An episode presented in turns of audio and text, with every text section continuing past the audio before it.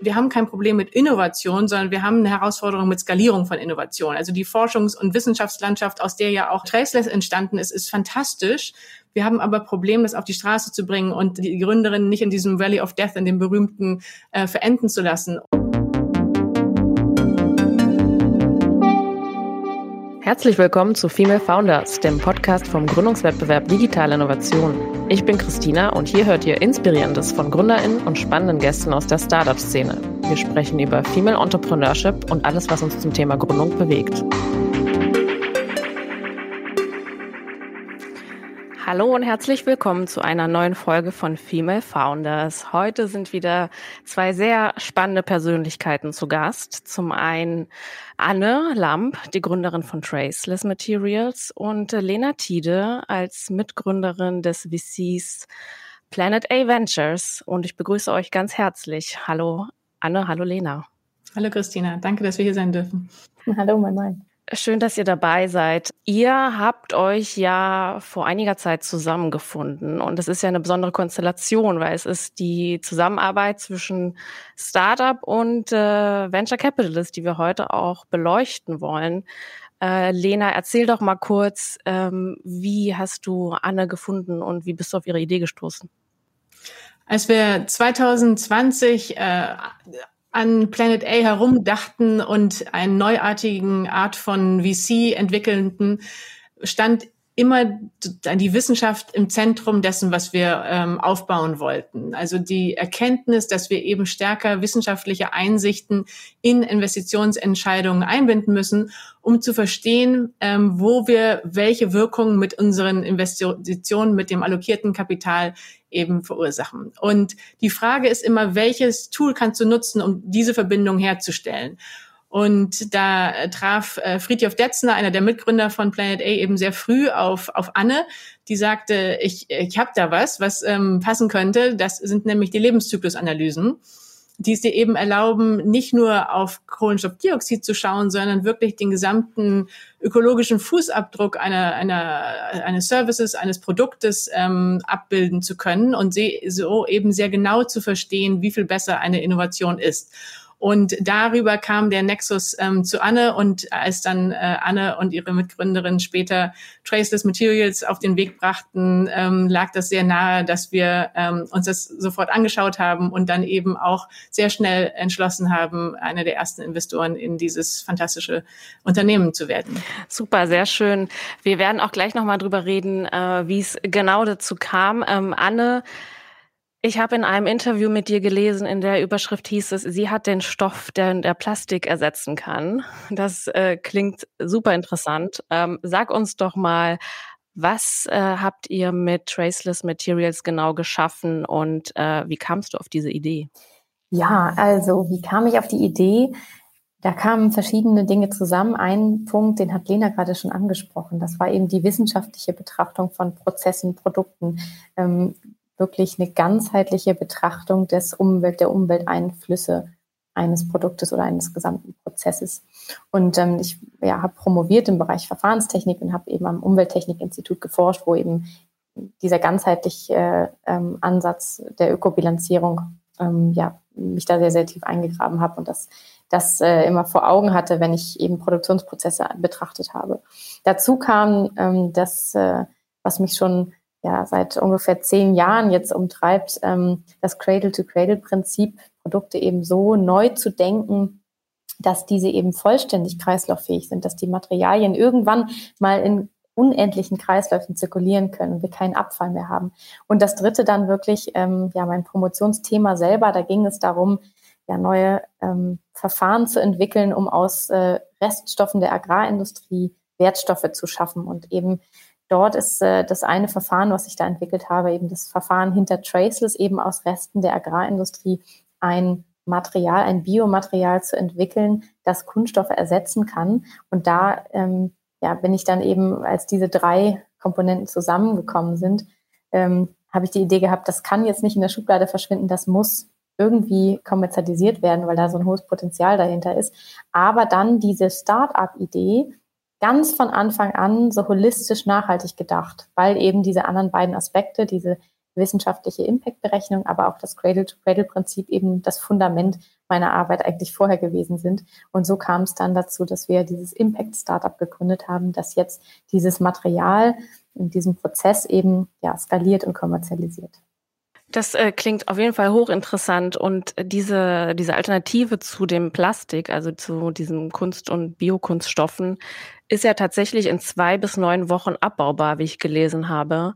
Ähm, wie viele Jahre hast du daran geforscht, bis es wirklich zu diesem tollen Ergebnis kam, dass das ja so in so kurzer Zeit kompostierbar ist? Weil normale Plastik dauert ja ein äh, paar Jahre, oder? Genau, normale Kunststoffe bauen sich eigentlich gar nicht ab in der Umwelt. Und es ist eben so erschreckend zu sehen, dass wirklich weltweit 22 Prozent der Kunststoffabfälle heutzutage immer noch im 21. Jahrhundert landen direkt in der Umwelt. 50 Prozent landen auf Deponien und nur 9 Prozent werden recycelt. Und das ein, sind wahnsinnig erschreckende Zahlen, die aber belegen, was wir eben tagtäglich sehen, ähm, wenn wir eben ja Berichte aus äh, äh, ja, den, den schönsten Stränden sehen, die aber total eben vermüllt sind.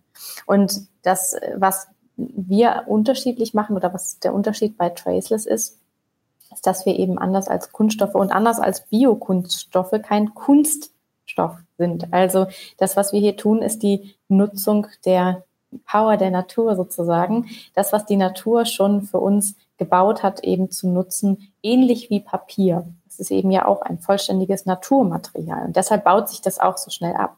Die Herausforderung liegt dann darin, das Material eben so ähm, gut hinzubekommen, die Funktionalitäten so gut hinzubekommen, dass sie wirklich Kunststoffe und Biokunststoffe ersetzen können in vielen Anwendungen, weil wir haben ja Kunststoffe eben nicht ohne äh, Grund. Kunststoffe sind ganz, ganz äh, tolle Materialien von der Materialität her. Die können, die haben uns vieles, vieles ermöglicht, was wir ohne diese Entdeckung eben nicht hingekriegt hätten. Äh, Hygiene, Medizin, der Laptop, an dem ich hier sitze. Äh, ohne Kunststoffe wäre vieles nicht möglich. Ähm, und da gilt es jetzt eben natürlich, dieses Biomaterial so ähm, ja, äh, so, solche Eigenschaften dort auch zu erzeugen, dass sie auch Kunststoffe ersetzen können. Mhm. Und äh, das schlägt ja auch in die Strategie der EU, weil sie ja, glaube ich, vorgeschrieben hat, bis 2030 sollen eigentlich jegliche Kunststoffverpackungen völlig recycelbar und wiederverwendbar sein. Glaubst du, wir schaffen das? Es sind ja nur noch sieben Jahre. Das ist eine verdammt kurze Zeit und ganz wichtig hier, und da sind wir eben auch dran, ähm, in den ja, Gesetzen der EU-Formulierung nicht zu starrsinnig äh, einzuführen, sozusagen zu sagen, wir brauchen jetzt 100 Prozent Recyclingquote. Das wird nicht funktionieren. Wir haben jetzt jahrzehntelang Zeit gehabt, Recycling zu etablieren. Neun Prozent der weltweiten Kunststoffabfälle werden recycelt. Also wir müssen da noch ganz viel tun auf der Seite. Ich glaube nicht, dass wir in sieben Jahren von neun auf 100 Prozent kommen. Das hat auch eine Studie ergeben, Breaking the Plastic Wave, die vor einigen Jahren veröffentlicht wurde, die zeigt, wenn wir den, die Kunststoffflut in die Umwelt stoppen wollen, brauchen wir alle Maßnahmen gleichzeitig. Und da zählt einerseits Recycling zu, da zählt mhm. aber auch der biologische Kreislauf der Materialien hinzu, wie eben das unsere Material. Und da zählt auch ganz viel hinzu Verzicht und da zählt auch hinzu Reuse-Systeme einzuführen, Bildung, ähm, die, äh, Waste Collection-Systeme äh, zu etablieren. Alles, wir brauchen alles gleichzeitig, um diese Flut zu stoppen. Ja. Ja, wie du schon sagst, es sind eigentlich äh, mehrere Stellschrauben, die da ähm, verändert werden müssen. Und das Entscheidende ist ja auch, dass vor allem Unternehmen gewillt sind, solche Materialien zu nutzen. Also für wen entwickelt ihr das eigentlich? Wer sind eure potenziellen Kunden? Die ganz, ganz große Nachfrage, muss man schon sagen, die kommt von den KonsumentInnen. Die sehen die Müllberge, die in die Umwelt gelangen und die wollen keine Kunststoffe mehr. Und äh, das, die übertragen den Druck dann natürlich auf die Inverkehrbringer von solchen ähm, Produkten. Aber die Inverkehrbringer von den Produkten, die Eigenmarken, die, die Händler, die bekommen natürlich auch von regulatorischer Seite enormen Druck, weil da jetzt gehandelt werden muss. Und deshalb sind das eben unsere primären Kunden, die auf uns zukommen, die ganzen Eigenmarken. Auf der anderen Seite sind unsere direkten Kunden langfristig ähm, die in der Vorkette noch gelagert sind, also die, die die Verpackung herstellen, die, die die einzelnen Plastikprodukte herstellen, die Kunststoffverarbeiter. Das sind unsere direkten Kunden, die beliefern wir und die wiederum beliefern dann die ähm, Eigenmarken, die das in den Verkehr bringen. Also es ist eine, eine Kombination eben aus, ähm, ja, aus der ganzen Lieferkette, die wir adressieren. Ganz wichtig am Ende ist auch die Kommunikation an den Endverbraucher, die Endverbraucherin. Also unser Markenaufbau der Traceless Marke ist eben was ganz, ganz Wichtiges. Wir wollen die Trust Brand werden für nach, ganzheitlich nachhaltige Biomaterialien. Deshalb bauen wir eben diese Traceless Marke auch stark auf. Mhm. Äh, und Lena, an, an dieser Stelle auch äh, die Frage an dich und natürlich den großen Glückwunsch zum Closing eures Fonds. Planet A hat ja ähm, jetzt die 160 Millionen ähm, voll und ihr könnt in spannende Entwicklungen wie auch Traceless quasi investieren. Ähm, neben den klassischen Investmentkriterien sind für euch ja natürlich auch diese Impact Assessments, also die Wirkungsmessung ja auch entscheidend, bevor ihr sagt, ähm, das wird ein Portfolio-Startup.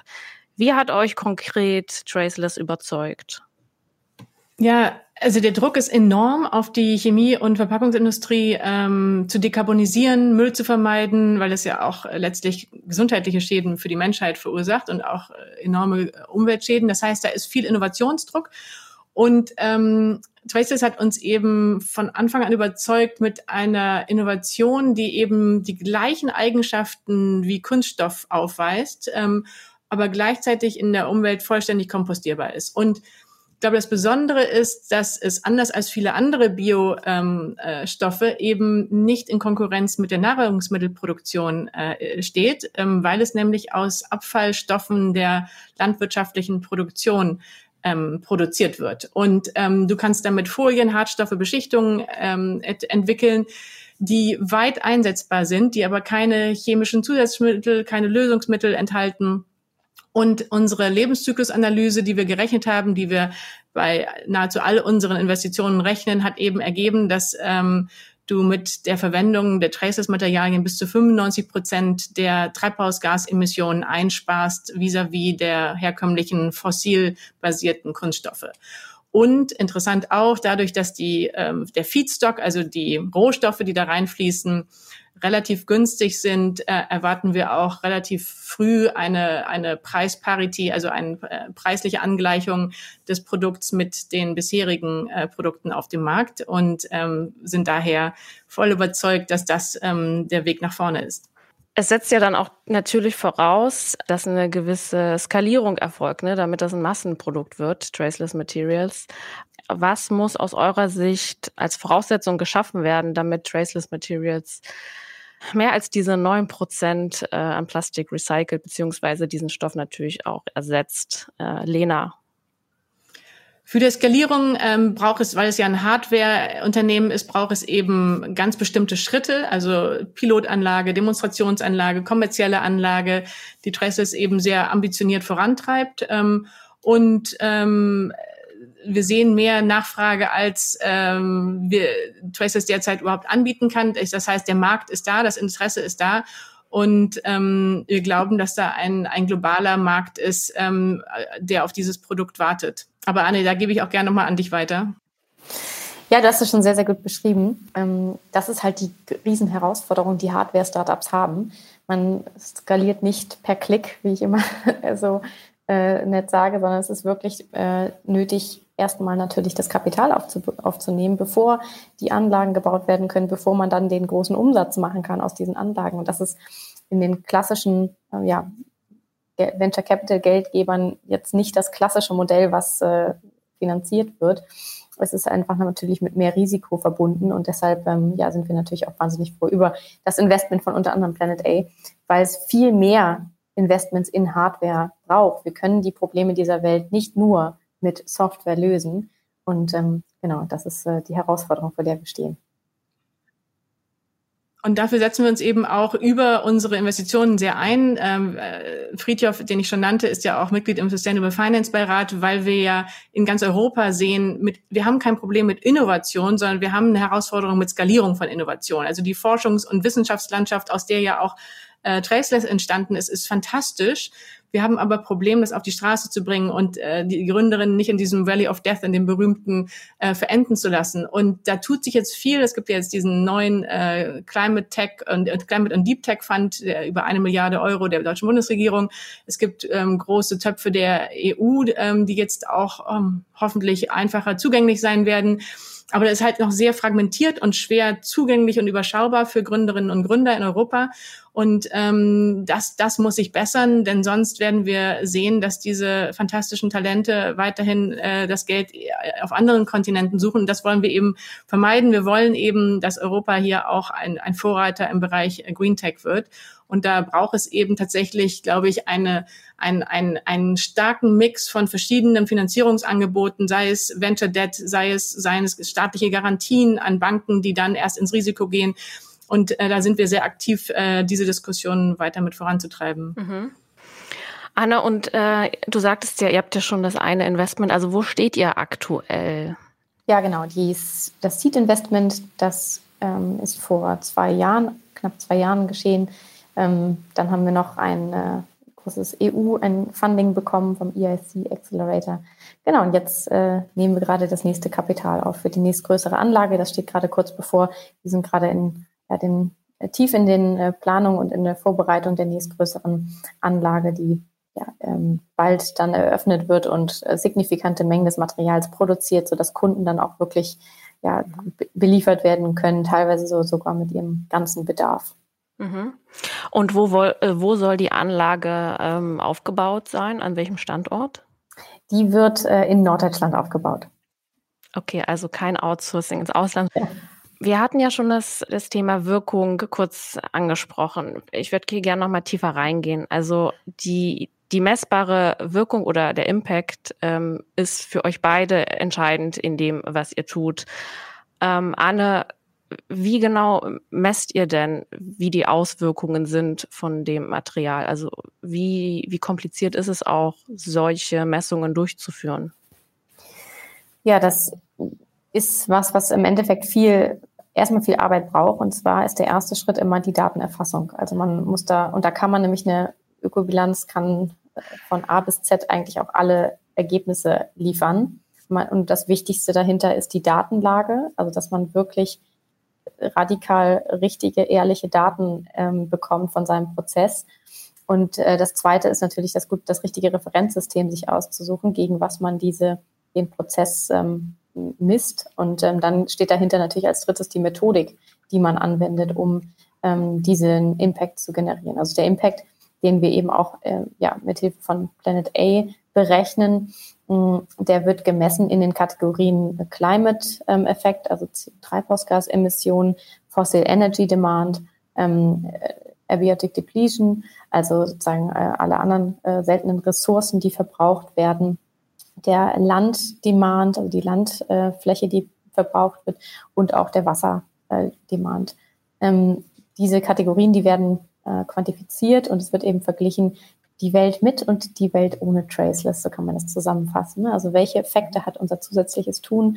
Ähm, weil gerade wenn man Prozesse eben skaliert und äh, dann irgendwann sehr, sehr viel von diesen Prozessen äh, aufbaut, dann braucht man irgendwann natürlich auch sehr viel Rohstoff und ähm, das äh, muss natürlich auch berücksichtigt werden, dass es dann nicht andere Effekte gibt, die dann wiederum negativ sind. Und äh, genau, so machen wir das zusammen mit Planet A. Mhm. Und kannst du uns mal eine Zahl nennen? Das würde uns jetzt natürlich interessieren, wie viel Prozent zum Beispiel CO2 ihr einspart oder äh, an Fossil Fuels. Ja, na klar. Also ähm, ich glaube, Lena hat am Anfang äh, schon ein, eine Zahl genannt. Ähm, bei den CO2-Emissionen ist es so, dass wir natürlich äh, ja keine äh, fossil, kein fossiles Plas äh, Öl nehmen, um, um daraus Plastik herzustellen, sondern wir nehmen eben erneuerbare Biomasse und dort eben auch Reststoffe von äh, Lebensmittelproduktion. Da ist zum Beispiel die CO2-Einsparung bis zu 95 Prozent geringer. Das hängt jetzt auch so ein bisschen immer vom Szenario ab. Das ist auch ganz wichtig, dass man verschiedene Szenarien abdeckt. Es gibt ja nicht den einen äh, Weg, der eintritt in der Welt mit oder der Welt ohne Traceless. Das ist auch ganz wichtig. Hm, ja, beispielsweise äh, sparen wir eben auch äh, die, die Zahlen in Millionen Gigajoule, die sind jetzt, glaube ich, hier auch nicht angebracht, aber eben natürlich auch signifikant ähm, an, an fossilen Energien ein.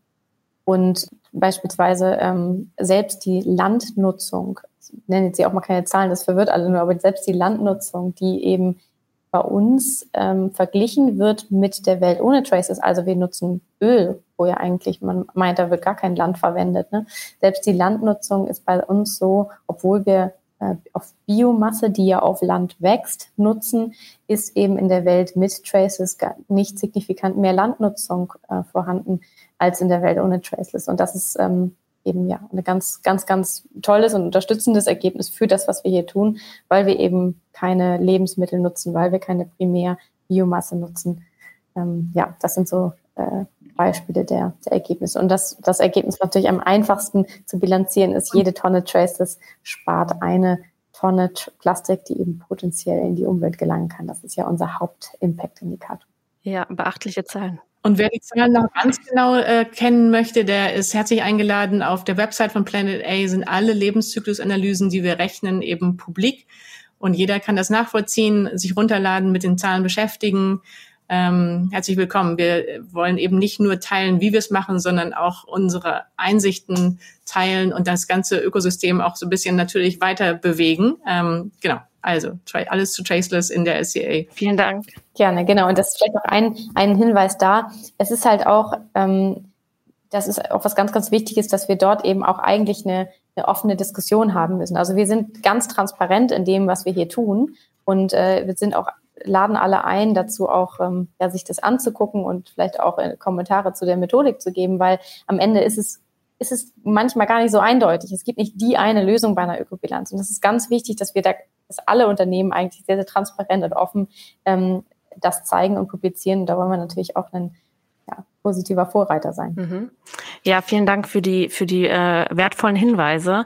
Und Lena, du bist ja ähm, quasi vom Fach, also wissenschaftliche Wirkungsbewertung ist dein Steckenpferd und ähm, das verantwortest du vor allem auch bei Planet A.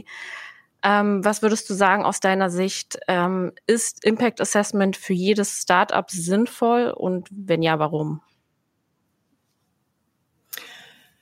Die Frage ist ja, welche Wirkung entfalten eigentlich Innovationen? Welche Wirkungen entfalten Investitionen?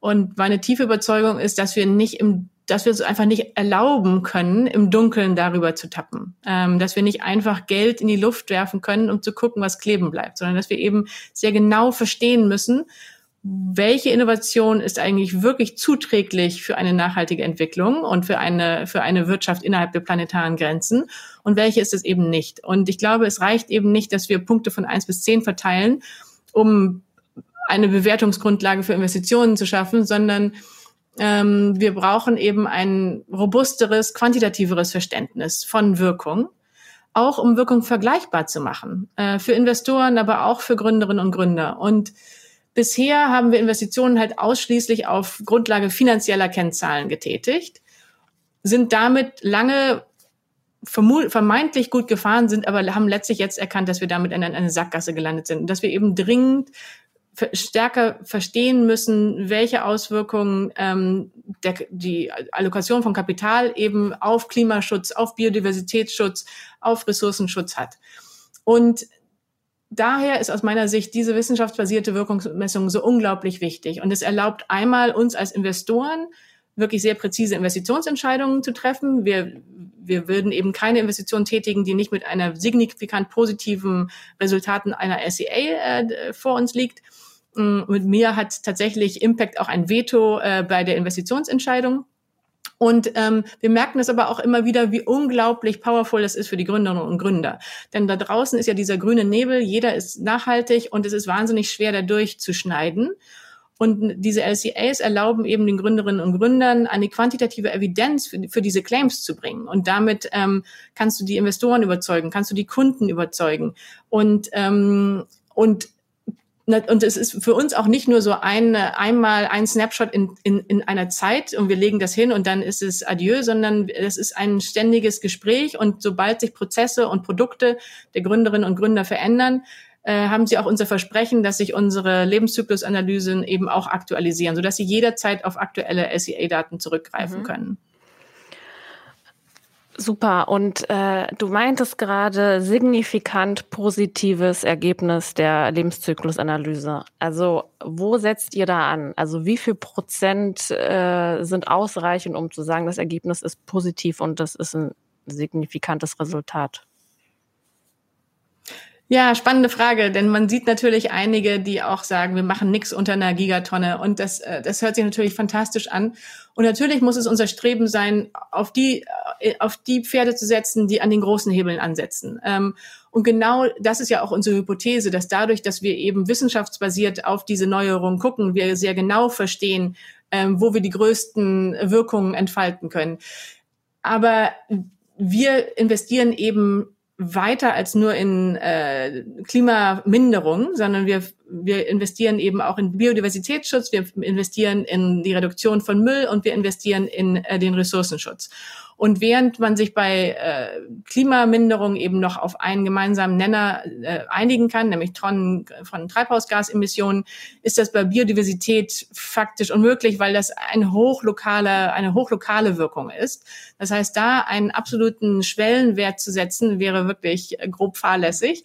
Daher arbeiten wir nicht mit, mit Schwellenwerten, sondern sagen, wir wollen einen Impact, der systemisch wirkt, der also sozusagen Industrien auch ähm, disruptiert und ihnen und anderen ermöglicht, äh, durch offene Türen zu laufen und einen systemischen Ansatz hat. Und dann äh, das sind zum Teil Hardware-Investitionen hier wie bei Traces, die wirklich hoch innovativ sind das, und auch wirklich Deep Tech. Wir haben zum Beispiel in, in grünes Methanol investiert, die ein Schlüssel sein könnten für eine nachhaltigere Schiffsfahrt oder in synthetische Treibstoffe, die äh, möglicherweise die, den Flugverkehr dekarbonisieren können. Das sind dann aber auch ähm, Software-Innovationen, ähm, die es uns zum Beispiel ermöglichen, ein Produktdesign ganz anders aufzusetzen, so dass wir ähm, die Wirkung eines Produktes auf die Umwelt von Anfang an mit einkalkulieren können. Die entfalten enorme systemische Wirkung. Wir nennen diese, diese, diese Gruppe von Technologien Enabling Technologies, ähm, weil sie eben nicht selber Impact generieren, so wie Traceless, sondern eben anderen mittelbar in, überhaupt in die Lage versetzen, diese positive Wirkung zu entfalten. So, das äh, eine meine lange Antwort auf deine Frage, aber ich glaube, dass wir eben ähm, weniger mit diesen sehr starken Marketing äh, Ansagen ähm, kommen müssen, als wirklich mit Bottom up und robust nachvollziehbar wissenschaftlichen Herangehensweisen an, an diese Innovationen. Anne, aus, aus deiner Sicht, ähm, Impact Measurement, also das macht ja wirklich sehr viele auch eurer Prozesse in gewisser Weise sichtbar nach außen. Gibt es irgendwo auch eine Grenze für dich? Also wo endet Transparenz? Die darf auf jeden Fall nicht beim Impact enden.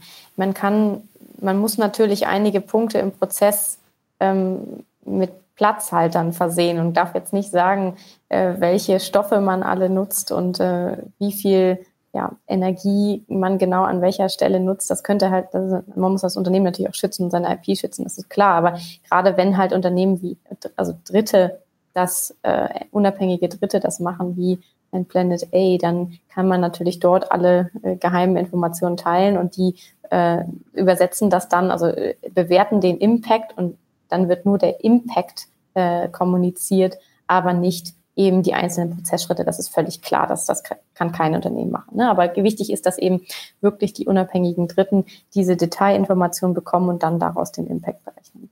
Und da darf man nirgendwo ähm, irgendwas weglassen. Mhm. Okay. Und ähm, Lena, du siehst ja sehr viele Startups äh, in deinem Alltag ähm, und ihr habt wahrscheinlich schon sehr, sehr viele Lebenszyklusanalysen durchgeführt.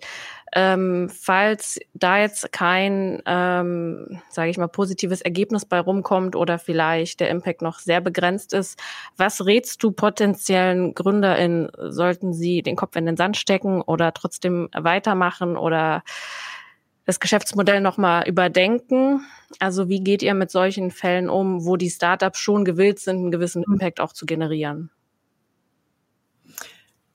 Ja, das trifft die Gründerinnen und Gründer sehr, ähm, wenn sie nachvollziehen können, dass der Impact nicht so groß werden wird, wie sie sich das vorstellten. Und es ist für viele auch wahnsinnig schwer, über diesen, diese Wirkung überhaupt zu greifen, weil es eben so wenig Möglichkeiten gibt. Und die LCAs, du kannst dir die zwar auf dem Markt auch einkaufen, aber sind halt wahnsinnig teuer und time-consuming. Deshalb scheuen das auch viele.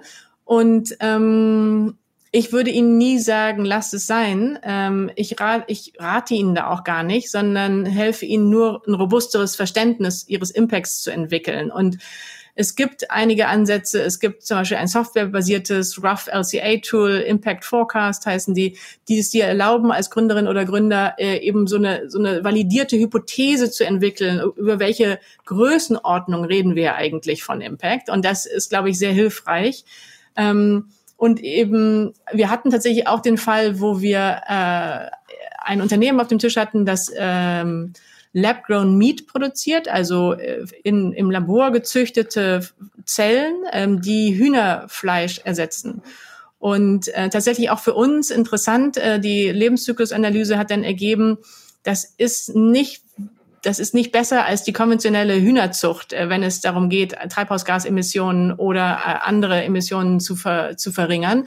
Ganz spannend. Ähm, und dann haben wir uns tatsächlich auch entschieden, da nicht rein zu investieren. Ähm, das heißt, die Wirkung ist nicht immer da, wo man sie vermutet. Das weiß man ja spätestens auch seit dem Vergleich mit dem, der, der Plastiktasche mit dem Jutebeutel. Aber man muss schon sehr genau hingucken für euch beide ist ja das Thema Wirkung äh, wirklich sehr entscheidend äh, bei dem, was ihr macht. Ähm, nun ist es ja so, dass Impact äh, Investment und Impact Startups jetzt noch nicht äh, 100 Prozent sind am Markt in der Verbreitung. Sollten aus eurer Sicht ähm, Impact-Erwägungen ähm, zur Norm werden? Sollte das ein zwingendes Investmentkriterium werden? Wie seht ihr das? Na klar, also wir können uns ehrlich gesagt nichts anderes mehr leisten. Also es gibt so viel Geld auf dieser Welt. Es gibt so viel, eine Nachricht nach der anderen, neuer Fund ist geclosed. Und wenn man dann mal guckt, wo dieses Geld reingeht, dann sind es am Ende doch, und jetzt muss ich es so hart sagen, doch nur die Cases, die am meisten Geld bringen. Und das können wir uns einfach nicht mehr leisten. Es ist zehn nach zwölf und wir dürfen, können uns keine Unternehmen mehr leisten, die mehr Schaden bringen, als wir jetzt schon Schaden der Welt äh, zufügen. Ich sage immer gerne, wir brauchen keine Bullshit-Unternehmen mehr. Das ist, klingt jetzt erstmal hart, aber wir müssen alle, alle äh, Finanzpower und ähm, Brainpower jetzt da reinsetzen, das Rad rumzudrehen. Mhm. Und wie kommen wir zu dieser, ähm, ja, zu diesem Wandel? Ist ja eigentlich ein Mentalitätswandel, den man braucht. Und wir reden ja schon alle sehr, sehr lange eigentlich über das Thema Energiewende und die Klimapolitik muss äh, strikter werden. Wie ist das in der Startup-Welt? Ist das äh, progressiver? Seht ihr da irgendwie einen krasseren äh, Hebel, der in anderen Branchen vielleicht noch nicht so weit ist? Auf jeden Fall. Also ich meine, die, die, die Menge an Talent, die gerade in den Green Tech, Climate Tech Bereich strömt, ist unglaublich. Wir sehen wirklich fantastische Gründerinnen und Gründer in, in Europa. Und wir sehen eben, dass die, die Rahmenbedingungen ganz andere sind als vor zehn Jahren. Wir haben äh, die Regulation zieht an. EU, die EU pusht eine unglaublich äh, ambitionierte politische Agenda mit der Fit for 55 äh, mit den Paketen. Die Corporates haben sich alle Net Zero Pledges gegeben, müssen zum Teil jetzt auch schon Net Gain Positive Biodiversity Pledges erfüllen. Ähm, die Konsumenten erwarten andere Produkte, sie stellen ihre Verhaltensweisen um und die Talente suchen auch nach Purpose. Und wenn du dir anguckst, ähm, die äh, Kapitalallokation äh, letztes Jahr zum Beispiel in VC, da haben wir einen starken Dip erlebt bei Generalisten äh, Venture Capital ähm, Funding, aber die Klima- und Green Tech Branche war mehr oder weniger ausgenommen, war resilient. Und das zeigt für mich auch wieder, dass äh, es mehr und mehr Leute eben verstehen, die, die äh, gibt, die verstehen, wir brauchen eben äh, Technologien und Innovationen, die es uns erlauben, Wohlstand auch in der Zukunft und zwar auf andere Art zu, zu generieren. Und wir müssen eben in die Lage kommen, intelligentere Entscheidungen auch fällen zu können. Und das gelingt uns ganz stark natürlich mit Hilfe auch ähm, von Regulatorik und externer, äh, der Internalisierung externer Kosten. Das gelingt uns aber auch zu ganz großen Teil durch ähm, diesen unglaubliche äh, Innovationskraft der Entrepreneure und, und ihre Mission, ihre, Mission-Drivenheit, wie sagt man, ihre Missionsgetriebenheit. Und deshalb bin ich ganz ähm, positiv, dass ähm, wir in den nächsten zehn Jahren einen ganz großen technologischen Fortschritt erleben werden, der uns eben näher an die Net Zero Ziele bringen wird. Ob das reicht, ähm, um auf der richtigen Trajectory auf das 1,5 Grad Ziel zu bleiben, ist äh, fraglich. Wir haben einfach viel Zeit verspielt. Mm, aber alle Zeichen, die ich jetzt gerade sehe, deuten auf jeden Fall in die richtige mhm. Richtung. Das war schon mal ein, ein sehr äh, starkes Plädoyer auch dafür, dass äh, noch mehr Startups vielleicht auch äh, den Weg Richtung Planet A machen und auch ähm, ja diese Lebenszyklusanalysen auch Teil ihrer Unternehmensstrategie sehen. Ähm, Anne, mit Blick auf die Zukunft, was würdest du dir wünschen als Unterstützung, vielleicht auch von außen und in dem Umfeld, in dem du dich bewegst, damit ähm, Traceless Materials auch äh, noch weiter wachsen kann in Deutschland? Ja, wenn ich äh, drei Wünsche offen hätte, dann wäre es auf jeden Fall natürlich ausreichend Kapital, um äh, die nächsten Anlagen zu bauen, um die nächsten Anlagen in der Geschwindigkeit zu bauen, in, dem wir jetzt, in der wir jetzt Lösungen brauchen. Dann ähm, natürlich ganz, ganz, ganz viele tolle MitarbeiterInnen, um unser tolles Team weiter so wachsen zu lassen, ähm, mit dem, ja, mit der Power, die wir in den nächsten Jahren brauchen. Und dann am Ende natürlich auch ganz, ganz viele äh, Kunden, die unser Material einsetzen, äh, erfolgreich auf ihren Maschinen verarbeiten und dann in die Läden hängen. Mhm. Ihr stellt also auch gerade ein, ist das richtig? Genau, wir stellen eigentlich immer ein, ganz, ganz dringend gute Menschen, motivierte Menschen, die unser Team bereichern wollen. Okay, dann einfach auf die Webseite von Traceless schauen, da sieht man wahrscheinlich die Ausschreibungen. Ganz genau. Super. Ja, vielen herzlichen Dank für diese ähm, tollen Einblicke zum Thema Impact Investment, auch Green Tech Startup, auch in Verbindung mit Hardware. Das sind ja schon äh, besondere, ähm, ja, auch Strukturen, die es da zu berücksichtigen gibt, um auch wachsen zu können. Ähm, abschließendes Wort auch nochmal von dir, Lena. Wie sieht der weitere Weg mit Planet A aus? Was, was habt ihr vor? Wir haben ja die 160 Millionen Euro jetzt äh, erfolgreich eingesammelt äh, und sind wirklich sehr dankbar für die unglaublich starke Investorenbasis, die dahinter steht. Das sind Gründerinnen und Gründer, das sind Family Offices, das sind institutionelle Investoren, Pensionsfonds und ähm, wollen diese fantastische Energie jetzt wirklich in greifbare Resultate übersetzen. Wir haben 15 Investitionen bisher getätigt, im Software- wie im Hardware-Bereich. Unser Sweet Spot ist wirklich äh, Seed und, und Series A-Investitionen, also relativ frühphasig in Europa und ähm, haben uns natürlich fest vorgenommen, auch darüber hinaus dann für Fonds 2 und 3 äh, weitere Felder äh, in der in der Klima- und Umweltschutz äh, uns vor, vorzunehmen. Und meine heimliche Ambition ist natürlich auch in Zukunft einmal in Afrika investieren zu können. Okay, super. Das äh, klingt nach wirklich spannenden nächsten Jahren. Wir werden das weiter beobachten und ähm, wir wünschen euch beiden natürlich ganz viel Erfolg mit dem, was ihr macht, natürlich aber auch in eurer Zusammenarbeit. Also vielen herzlichen Dank dir, Lena, und auch äh, an dich, Anne, und natürlich an deine Mitgründerin und deinem tollen Team, was dahinter steht. Ja, macht's gut und äh, bis bald. Vielen Dank. Danke dir. Dir hat die neue Episode von Female Founders gefallen?